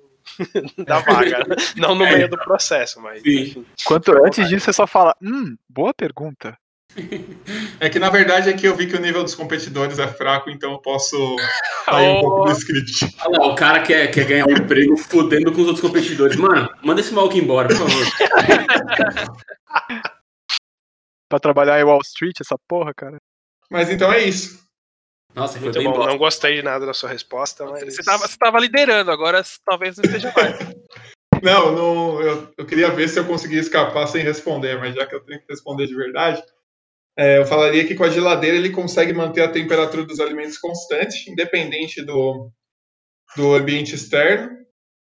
É, que sempre é um bom lugar para ele procurar o controle remoto quando ele não souber onde ele colocou o controle remoto da televisão dele. E, Hum? E também falaria que no comercial do, da Danone, o Danoninho Ice não era feito no gelo do iglu, não, era feito dentro da geladeira. Essa, essa resposta. Mentira. Acho que foi aos que não. 45 do segundo tempo, conseguiu uma redençãozinha ali. Ah, é, foi bom. Foi da hora que no primeiro que do lado da, da casa do esquimó tá tudo congelado. Então vai estar, tipo, variando de mais congelado pra menos congelado. O Danoninho Ice colocava pra fora do, do iglu o, o bagulho pra congelar. Essa aí é a magia do, do entretenimento, né? É, é licença poética que chama, né? Se você quiser entender o que que é licença poética, tem um Cobacast pra isso já. Referências.com. Agora é pra quem que faz? Pro Agora pro Leidson. Leidson, né? Ô, Leidson. É, falou que você reclamou que não ganhava pergunta boa, então aqui vai uma pra você se destacar dos demais competidores. Se, é uma- se você fosse uma caixa de cereais, onde estaria e por quê? Se eu fosse uma caixa de cereais, eu estaria. eu estaria vazia na mesa do café da manhã do meu. do- da, da pessoa que me, me está, está me consumindo. Tá te comendo. Então, mas a pessoa não consome a caixa, ela consome o cereal. Exatamente, por isso que eu tô vazia, porque o cereal já foi consumido pela sua qualidade. Estaria no lixo. Caralho, você embala bem o cereal, hein, mano? Isso, isso que era pro Leidson se destacar, hein? Imagina. então você estaria no lixo, é isso? Não, eu já falei que eu estaria na mesa, porra, vazio. A caminho do lixo. Episódio de acumuladores. Tudo chega no seu ciclo de vida final, né, velho? Hum, Tem essa. Faz, tinha que falar, não, eu estaria sendo reciclado pelo bem do futuro do meio ambiente. Ó, o Lucas se com essa pergunta. Tá filho. Carneiro. próximo, próximo. Agora Tá pro Lucas. Caralho, vai se fuder. Caralho, eu tô indo mal pra porra nessa entrevista, mano. Nossa, tô fudido, eu tava passando fome se dependesse dessas coisas. É, tá. O que você faria se fosse o único sobrevivente de um acidente de avião? E a minha vida, Que Único. Eu ia, lá- eu ia ir numa, assim, na missa de sétimo dia da galera que morreu junto comigo e tal. É, você é um padre, porque só ia ter você vivo no fazer a missa. Sétimo dia quem faz são as pessoas parentes dos, dos mortos, você tá ligado? né? Cara, foi um acidente de avião, não um holocausto nuclear e ele é o Eu Sou a Lenda. Exatamente, não tem muito o que fazer. Eu ia seguir a minha vida, eu ia agradecer a sorte de não ter morrido e. Eu achei que você foi muito sincero nessa resposta aí. Você devia ter mentido um pouco mais. Devia ter Que, que eu vou. Que, que eu junto as joias do infinito e reviva todo mundo, caramba? Olha, seria uma resposta bem melhor. Sim, olha só. Você está no mundo do RH, velho. Tudo é possível. É Uma você pena que você não o fez. Então a gente vai ficar na vai gravar aqui no nosso caderninho essa resposta bosta. Da hora, da hora que ah, eu perdi a chance de ter registrado uma resposta totalmente passiva-agressiva, né? O- Existem respostas boas pra essas perguntas aí, velho? Pelo amor de Deus. Existe, você não fez nenhuma. Eu não tenho dúvidas disso, não tenho dúvidas. Ô Dedé, Dedé. Ah. É, a pergunta que eu tenho pra fazer pra você é qual é o seu evento histórico favorito, salvo a morte do Michael Jackson?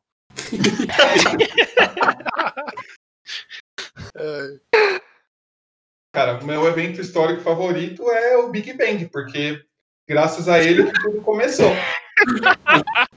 Eu tava lá, eu era o neutrino.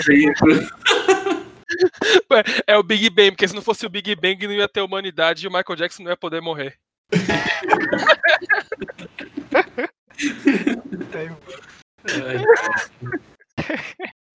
Meu Deus, velho. Vai, vamos seguindo, vamos seguindo. Conseguindo, vai. Deixa eu ver qual que eu faço pro Leidson aqui. Tá. Essa aqui é pra você se destacar, hein, Leidson? Essa aqui é facinho. Não, me- não vem com. Não, é sério, é sério. essa é Vem fácil. Se você só tivesse uma escolha, preferiria fazer seu trabalho no horário ou corretamente? Como assim, no horário, tipo, dentro do horário? Isso, dentro dos prazos. Você não entendeu essa pergunta. Meu Deus do céu, velho. Não, porque Como hoje em você já dia. conseguiu um emprego na sua vida, Leite? Deixa eu responder a porra da pergunta, nervoso, Tá caralho. nervoso, tá nervoso. Pergunta de novo aí, vai pra eu, pra eu já enga- engatar. cara, eu tô muito legal. hein? Eu entendi, caralho, mas pergunta de novo aí. Ó, Se você, se você só tivesse uma escolha, preferiria fazer seu, seu trabalho no horário, vulgo dentro do prazo, ou corretamente, vulgo da maneira mais completa possível? eu, eu ia fazer da, da forma correta em qualquer horário. Eu acho que ele ainda não entendeu a pergunta, mas tudo bem. Não era duas, não era duas variáveis, era, era, era múltipla escolha. Ô, ô Não, RH, Eu já falei, caralho, da forma correta. Eu já falei, pelo amor de Deus, eu não aguento mais essa entrevista. Você aí chorando e correndo. Carneiro, tem vaga de PCD aí? É um, um disclaimer aí que a vaga no Obacast Enterprises ela é, é inclusiva para pessoas com deficiência. É, Ah, vai se fuder, velho. Isso que era uma pergunta facinho, né? Era só para ajudar. Porra, não, não tinha que podia, ó, podia responder, não, fazendo corretamente, porque não necessariamente isso implica em atrasar. Parece até pegadinha essa merda aí.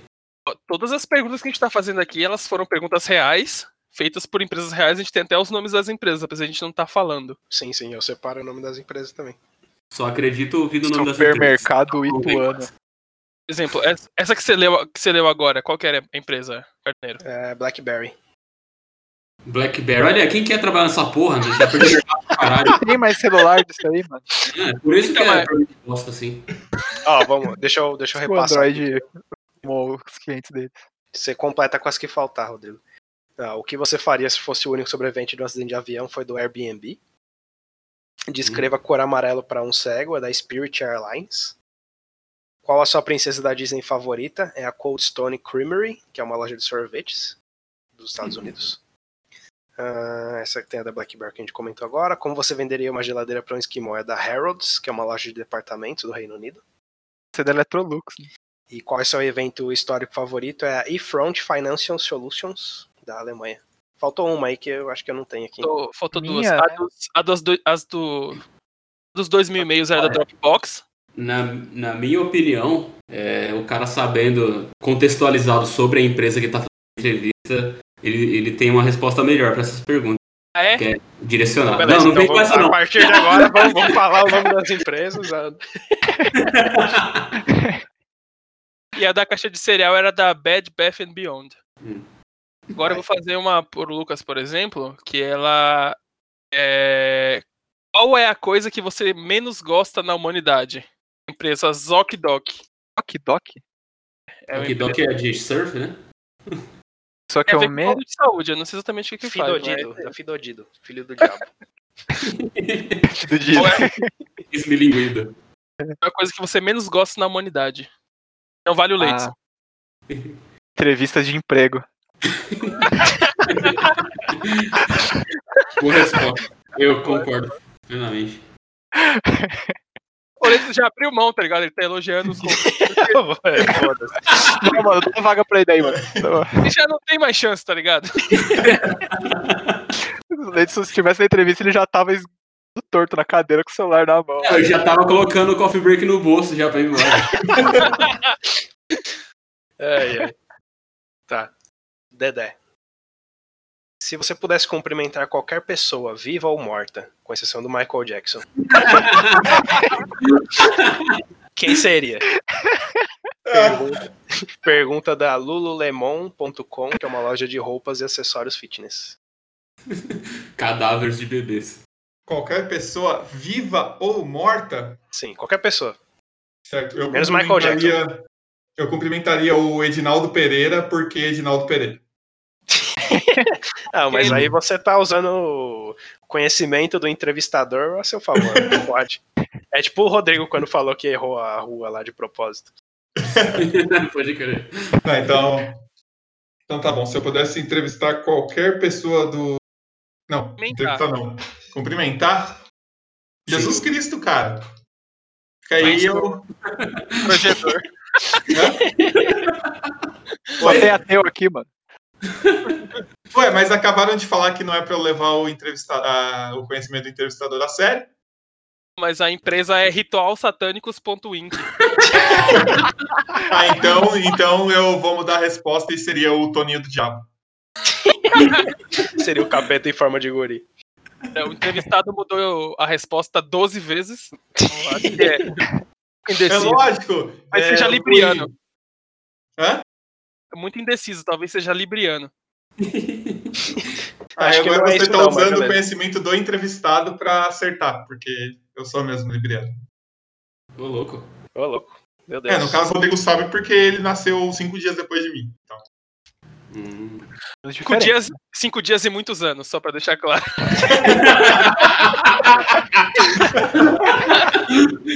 Muito bom.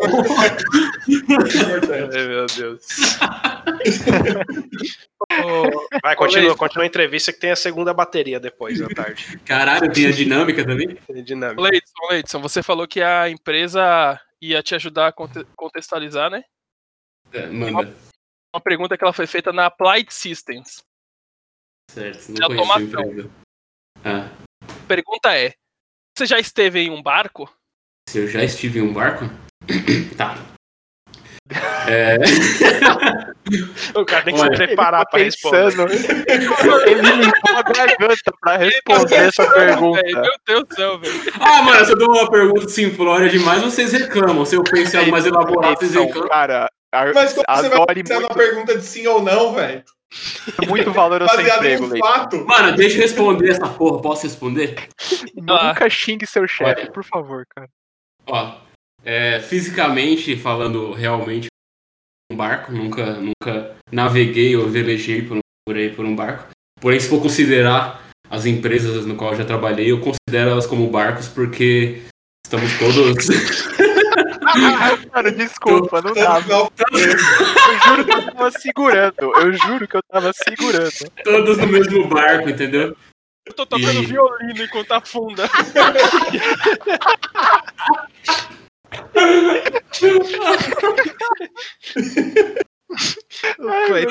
Eu nunca- Titanic, tá Eu nunca, eu nunca mais vou conseguir fazer uma entrevista na minha vida, vou rachar o bico na, na cara dos Qualquer vocês. analogia com esse episódio, eu não aguento mais ser o único rindo lá, velho. Eu esse perdendo a linha aqui, mano. Só vem por pergunta bomba pra mim, é foda. É uma pergunta muito simples, mano. Não que uma pergunta bomba. Mas, Como que puta, era uma essa é difícil, hein? Eu bebo muito e eu não lembro da minha vida pra saber se eu estive no parque. Você foi chamar a empresa de barco, mano. Pra quê? Ah, eu enfeitei demais, né, velho? Segue a entrevista. Edson, lembre-se de ser mais autêntico nas suas entrevistas. Beleza, Mano, vai. a, a tática do Leidson pra ser contratado é desconcentrar os outros candidatos.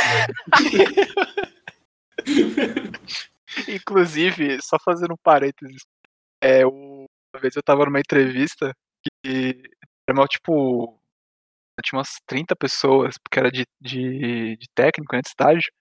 Tinha gente de várias escolas, vários cursos diferentes. Aí, o maior desafio que eu passei naquela entrevista, mano, foi não perder a linha rindo de uma pessoa que tava do outro lado, bem na minha frente, do outro lado da mesa, falando, respondendo uma pergunta, tipo, o que, que você gosta de fazer? Bem simples assim a pergunta. Aí a pessoa falando, ah, gosto de zoar com meus amigos, gosto de uns rolê, gosto de. Zoar, não, eu falei zoar, mas zoar não é tipo zoar de tirar sarro, assim, sabe? É de, sabe, de risada com os amigos.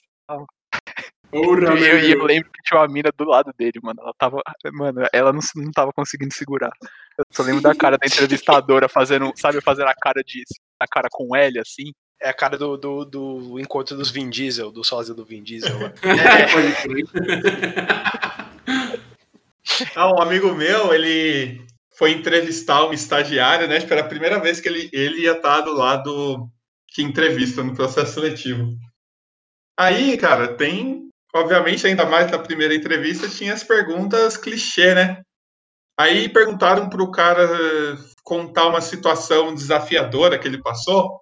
Aí o candidato começou a contar que eu estava vindo aqui para entrevista e eu estava muito atrasado, cara. Eu estava dentro do metrô, não sabia se eu continuava no metrô ou se eu descia e pegava um Uber.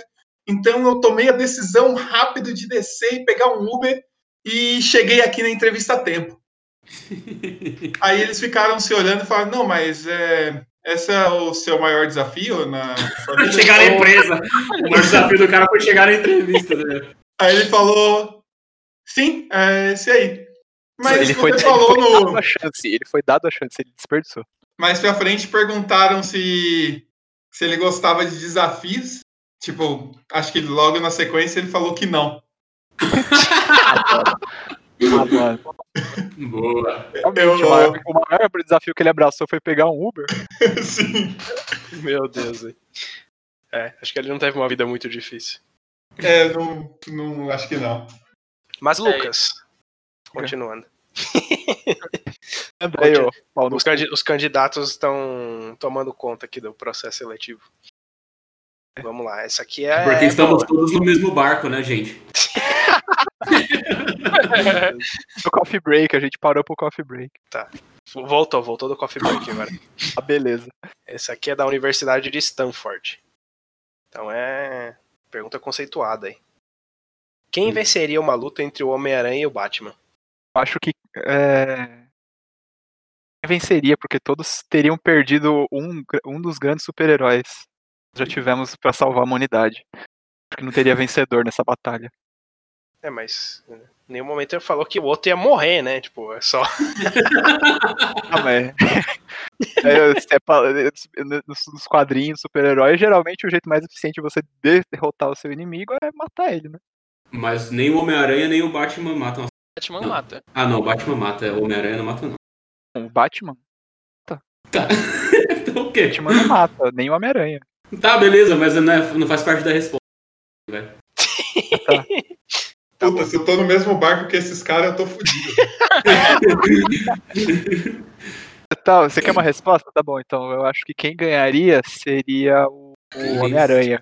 Porque o Homem-Aranha ele tem superpoderes, ele tem a super força, ele tem alguns fatores que vão além da armadura dele. E acho que ele é mais sagaz, ele é mais versátil no técnicas de combate, mais inteligente. Você quer uma resposta? Então toma! Eu acho que quem ganharia é o. Você quer uma resposta, seu arrombado? Ah, então. Tipo assim, você quer uma resposta? Não, se, se Vossa Excelência não se incomodar em responder na entrevista de emprego, gostaria de uma resposta assim, senhor. Vamos seguindo aqui a entrevista. Dizer antes que todos vocês estão indo muito bem. Acho que os outros, claramente. Caralho, mas esses malucos de RH mente muito. Tá, toda, toda entrevista é uma experiência, né? Mesmo que vocês não consigam a vaga, vocês serão vencedores. Aprende, você aprende como não repetir merdas. Se for bom Vocês estão aprendendo aqui com a gente, mas a gente também tá aprendendo com vocês. Vale lembrar isso. Ô, ô Dedé, a próxima pergunta ela foi feita pela empresa Red Frog Eventos, uma empresa de, de eventos. Ó, aí você Pergunta- devia ter feito essa pro Leison, ele ia se destacar. Ele gosta de saber. isso de Green Frog. Green Frog Wed- Wed- Wednesday. Pergunta é a seguinte: Se você pudesse cantar uma música no American Idol, exceto do Michael Jackson, qual seria? Deus, velho. Ele caçou alguma que tinha música. Uma casa não- Sempre dá pra meter o Michael Jackson, cara. Uma pedra não é Eu uma cantaria. casa. Eu cantaria a canção do, do Djavan. É, Açaí, Guardião, Tez da Manhã, Flor. E aí eu ficaria falando várias palavras-chave de RH no meio da música, porque ninguém ia perceber que eu tava cantando errado, porque música do Djavan ninguém sabe a letra mesmo. Então, É, propaganda então eu ia ficar Açaí, Guardião, comprometimento. E por aí vai.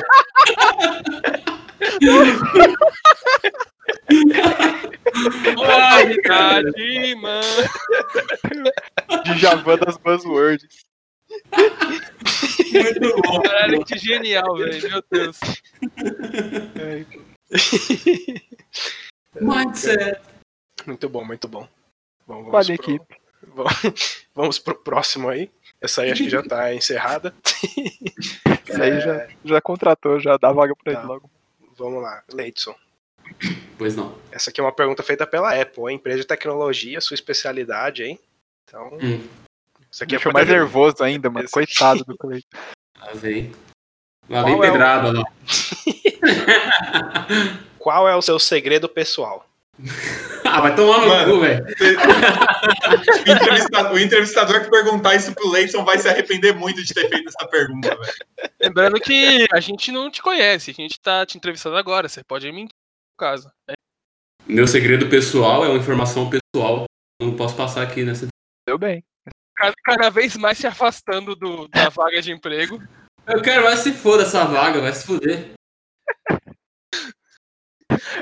Eu tô imaginando ele falando essas coisas cuspindo pão de queijo. Ô, ô, Lucas, Nossa, que pergunta idiota. velho. é, essa vai ser a última ou vai ter mais uma rodada, Carneiro? Acho que, não sei, eu já tenho todas as informações que eu preciso pra decidir aqui. Quem. Então só pra fazer o. Ah, fazer o- Vou ficar, ner- vou ficar nervoso então, agora é É uma decisão mesmo? o- a última pergunta pro, pro Lucas aqui, só pra dizer que tem dois candidatos que estão se destacando que tá indo muito mal. Ah, eu tenho uma ideia. A gente pode fazer uma pergunta pro Lucas e aí uma pergunta pros três responderem. ser. Tipo, uma mesma pergunta pros três responderem. É, pode ser. Tá ligado? Eu tô falando pode ser, né? Tipo, eu sou entrevistado. Não, não, beleza, pode fazer isso aí. Faz aí, só- faz aí. E só pra cumprir tabela, né? Que um ali, dois já resolveria a nossa. É isso aí. Nunca diga nunca, cara. Já dizia Justin Bieber. pergunta é: se um filme sobre a sua vida fosse produzido, qual ator interpretaria você e por quê? Ah, Adam Sandler. Ah, ah, essa é óbvia, cara. porra. Todo mundo ia responder a mesma coisa. E eu sei que eu tô jogando pra torcida porque eu sei que o entrevistador gosta do Adam Sandler. Não, mas não pode isso, caralho. Então, essa empresa ela não, ela não preza por puxa-sacos. Mas isso aqui eu falei, isso aqui eu falei na minha mente. Eu cochichei do cara do meu lado aqui, o tal de Leidson. Mas esse cara, esse cara aí é um competidor forte, cuidado com ele. É, ele tava infectando sua mente, né, Lucas? Esse competidor safado. É, e- Por quê? Por que o Adam Sandler? Eu falei. Só só que eu falei pro Leidson. Ué, Faz o menor sentido, candidato. Porque ele é um ator é, muito versátil, como eu busco ser, né? Que eu gostaria que na minha, da minha carreira assim eu possa ser lembrado por esse esse feito, por essa característica. O Adam Sandler ele é muito versátil, ele é muito bom de time, né? Porque ele sempre se dá bem com todos os elencos e ele tem também uma, uma, uma coesão forte com alguns específicos que estão sempre do lado dele nas produções. Poderiam muito bem ser coadjuvantes nesse filme. Se eu merecer ter um da minha vida também, né? Não sou nenhuma estrela, não quero estar melhor que ninguém, mas eu acho que Licença, é, eu essa dormi graça. No meio da, eu dormi no meio dessa resposta. candidato sem ambições. Aqui. Sem contar, que, sem contar que o cara responder que o ator pra fazer o filme é o Adam Sandler é a mesma coisa de dizer que o defeito é perfeccionismo. É manhado. Nunca vai É. meu defeito é ser teimoso. Essa, essa era uma das suas últimas chances de mostrar a sua capacidade e você não desenvolveu muito bem. Então, Eu falei Adam Sandler, mano. Você gosta de Adam Sandler? a gente ouviu, candidato. Gente, Tá arquivado já. cochichar- eu tenho que cochichar mais baixo pro. Ok, O Carneiro, o Carneiro vai fazer uma pergunta para os três responder agora? Isso É aí. isso, Carneiro? Isso aí. Eu Vou fazer a última pergunta. Aí cada um Mas aí dar. a gente tem que apertar o botão pra responder, tipo, passa ou repassa? Não, ou não. Cada vai um- Seguir a- Vai seguir a ordem. Cada um, cada um faz sua, sua resposta e a resposta do, do subsequente não pode ser a mesma da anterior. For a mesma é desclassificado na hora. Tá, então a sequência é Lucas, Dedé e eu. Não, nem a sequência É, você sabe. vai você tudo. Meu Deus. Você tá. Você tá... Meu Deus, velho. tipo, eu fui o último a responder. Nós fechamos a última que foi o rodada. Que chegou de moletom pra vaga de lá.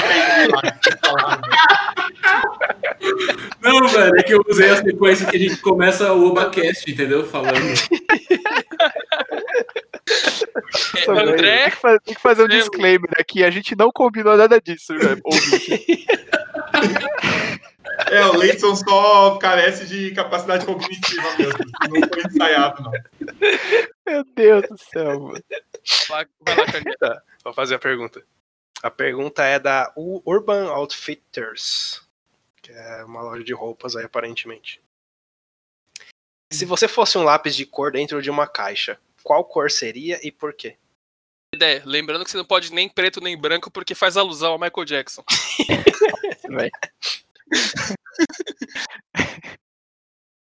Então, é, a cor que eu seria, na verdade, seria o aquele rosa pele que todo mundo sempre disputava para usar nas caixas de lápis de cor. É, eu sei que hoje em dia a gente está tá no século XXI, essa, esse conceito de lápis cor de pele é um pouco ultrapassado. Então, na verdade, ao dizer que eu seria um lápis cor de pele, eu seria um lápis de muitas cores.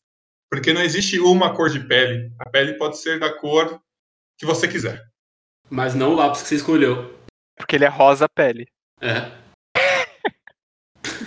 Muito, muito bem, muito bem. e a Parabéns, todas parabéns. as cores, incluindo preto e branco, que tinha sido sua restrição. Mas vamos seguir em frente. Isso não aconteceu. Tá, agora É, Eu tô mais confuso que nunca sobre a ordem. Tá. Eu escolheria o lápis da cor branca. Porque. Ele é inútil que nem você? Porque o lápis da cor. Caralho, velho. Shots fire. Ah, ele deve ser tão babaca igual você, né? Pau no cu do caralho. É, porque o lápis de cor branca, na verdade, ele, ele é usado pra dar brilho, mais brilho para as outras cores. Então, todos os, todos os outros lápis se beneficiam dessa cor porque elas ficam mais reluzentes com ele. olha só. Muito bom, muito bom. Parabéns pela resposta aí, candidato. Podia ter Leidson. começado a responder bem desde o começo da entrevista. É, então, infelizmente, eu queria fazer uma gracinha. É, vale lembrar aqui que o, a gente tá iniciando, eu e o Rodrigo, a gente está iniciando um, um novo tipo de processo seletivo que é parecido com as gincanas do Celso Portioli. Todas as perguntas anteriores não tiveram efeito nenhum, essa aqui vale um milhão de pontos. É, a porra do programa todo, aí a última pergunta aqui desse. Você está questionando nossos métodos, candidato? Você é formado em RH por acaso? É Portioli é. Portioli.